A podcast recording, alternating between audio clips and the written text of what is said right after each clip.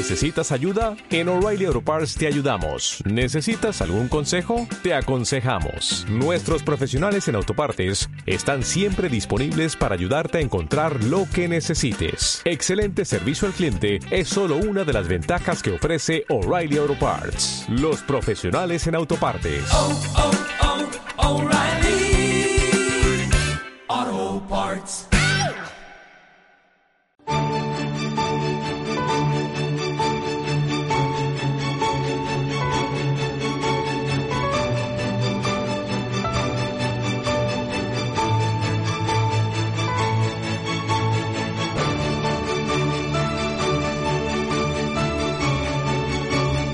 43 minutos pasan de las 11 de la mañana. Hace semanas conocíamos los primeros casos de contagio de coronavirus en China.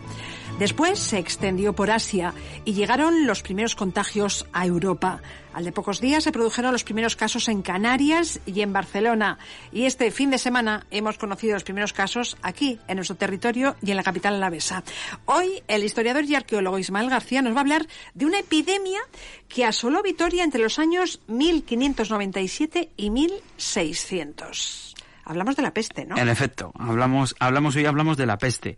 Un poco ya sabes que tratamos de seguir eh, un poco en, en la historia nunca hay nada nuevo bajo el sol, ¿no? Y, y esta Esto es historia una prueba. esto es una prueba de ello, ¿no? Aquí nos tenemos que remitir a finales del siglo XVII y esto es un, un episodio de peste que, que pasó por Vitoria que se dio entre los años 1597 y 1600. Porque y- aquí hemos sufrido muchas pestes. Todo el mundo piensa Sí. en, las pes- en la peste medieval, la peste negra, aquella que se llevó el tercer, la tercera parte de la población europea. Pestes y muchas otras eh, eh, enfermedades de tipo epidémico, vamos a decir, de las cuales así de memoria recuerdo importantes en Vitoria como seis o siete, pero de la que los documentos, pues cada dos por tres nos dan sorpresas y nos hablan de, de una nueva, como puede ser este, este caso, que, que lo conocemos y está muy bien documentado gracias al trabajo de, un historiador, José Rodríguez, que, tomando como documento de referencia los libros de actas y acuerdos del ayuntamiento, es decir, las reuniones del concejo y las actas que se hacían, pues nos da noticia un poco de cuál era la perspectiva de los vitorianos o concretamente del concejo vitoriano cuando tuvieron noticia de, de- de que se aproximaba de, aproxima- de que se aproximaba una peste, ¿no? Entonces las primeras noticias de, de este de esta peste llegaron a Vitoria en enero de 1597 y pues fueron eh, viajeros, tratantes, comerciantes que informaron en Vitoria que en Laredo, en Castro Urdiales y en Santander ya había un brote de peste, ¿no? Entonces aquí ya pues la gente se puso alerta, Claro. como es natural, y, y se tomaron ya las primeras medidas, ¿no? Eh, en esta época las murallas de Vitoria todavía se conservaban, pero no se hacía una vigilancia tan exhaustiva de las puertas como se hizo o como se hacía en la Edad Media. Y entonces una de las primeras medidas que se tomó en este momento fue, eh, bueno, pues las murallas es el principal cordón, cordón preventivo, ¿no? Pues vamos a poner vigilantes en las puertas para que controle quién entra y quién sale. Para que no venga nadie de Cantabria, vamos. Efectivamente. De la actual Cantabria. De Lo Laredo, había- de Castro, de Santander. En efecto. Entonces, el- los que estaban vigilando, que muchas veces no eran, eran los propios vecinos, muchas veces que se turnaban, em, lo que hacían era vigilar especialmente en este primer momento a solo aquellos que procedían de Laredo, de Casturdiales y de Santander. Es decir, el comercio y las comunicaciones con otras ciudades, pues en este momento todavía se mantuvo más o menos igual como, como hasta, hasta aquel momento. Van pasando los meses porque las cosas aquí van evolucionando muy lentamente, pero la peste eh, sigue avanzando, ¿no? Y en septiembre de 1597 ya llegan noticias de que eh, ya se encuentra, haya alcanzado parte del interior de, de la meseta, Burgos, y eso significa que Vitoria, pues realmente le, le puede quedar mm, bastante poco tiempo para que llegue allí. Entonces, se, las medidas se acrecientan, se hacen medidas más, más férreas, ¿no? Eh, son de diverso tipo. O sea, pues mm, un- algunas muy básicas, que es, por ejemplo, limpieza.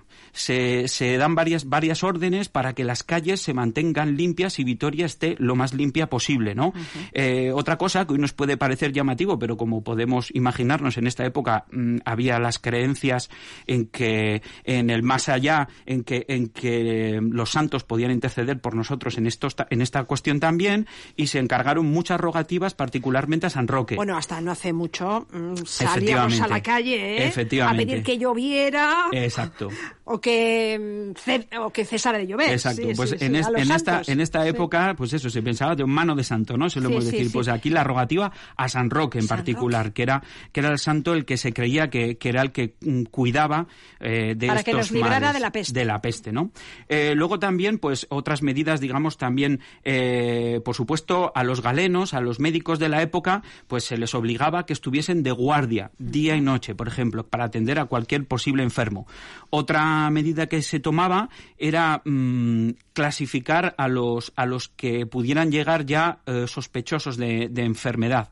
Y como eran gente que llegaba a Vitoria pero al interior de Vitoria no se podían alojar pues había preparadas unas ermitas la de Santa Lucía la de la de Santa Marina habitualmente en los alrededores de Vitoria. Pero en las afueras. en las afueras de Vitoria y lejos de lo que era el núcleo principal de la ciudad y ahí se, se ubicaban aquellas personas eh, sospechosas de, de tener peste para, para mantenerlas aisladas y al mismo tiempo que tuviesen un sitio donde, donde alojarse.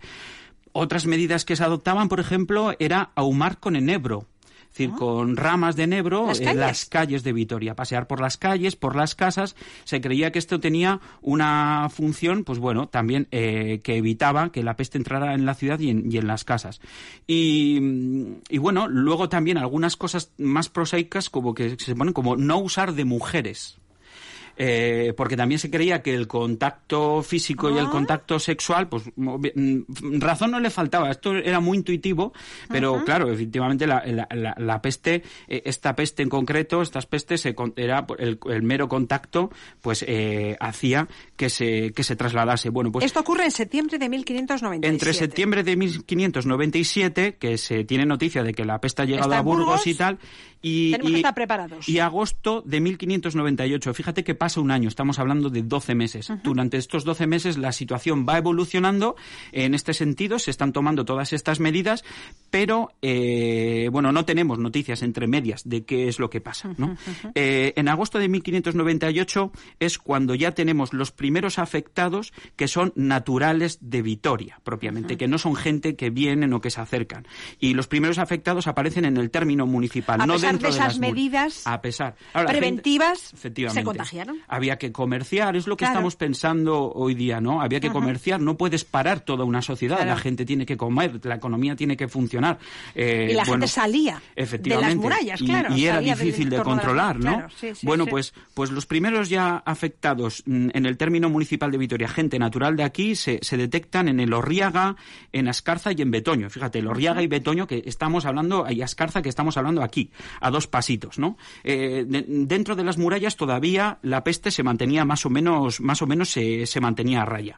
Eh, va avanzando y en febrero de 1599, hablamos de seis meses más tarde, fíjate lo lento que van las cosas, ¿eh? Es decir, eso quiere decir que hasta cierta, hasta cierto punto las medidas preventivas que se adoptaron algo funcionaban, porque desde luego la, la peste no Sí avanzaba rápido. Sí que frenaban, pero claro, eh, las posibilidades que tenían en aquella época en much- a muchos niveles de controlar estos brotes, pues eran las que eran, ¿no? Y entonces al final, en febrero de 1599, llegaron a la, al interior de las murallas. Y ya cuando llegaron al interior de las murallas, ya eh, en las actas municipales el concejo está completamente sobrepasado. Ya no saben qué hacer porque to- todas las medidas que se han adoptado eh, no, han, no han servido para evitar que llegasen y bueno, pues dentro de Vitoria eh, ya se ven eh, en momentos de, de pues bueno, problemas incluso para llevar a los muertos a, a los a los a los eh, cementerios de las distintas iglesias porque porque no hay trabajadores, no hay enterradores que estén dispuestos a, a hacer ese trabajo, ¿no? Hay revueltas, las familias, hay familias que se las expulsa directamente de la ciudad. Llega un momento en que se, se, se toma la opción contraria, es decir, se da libertad, se da libertad para que la gente salga fuera y los apestados son los, los únicos que se quedan dentro. El final del brote se dio a principios del año 1600, en que la epidemia, de forma natural, después de haber arrasado lo que hubiese arrasado, no sabemos cuánto, exactamente, pasó por la ciudad y llegó a otras ciudades, ¿no? Y bueno, pues este es uno de los más de, más de los episodios contagiosos y epidémicos que hemos que hemos sufrido aquí en Gasteiz. ¿Encuentras similitudes con lo que estamos sufriendo aquí? Ismael García, muchísimas gracias. Venga, hasta la Agur. próxima. Agur.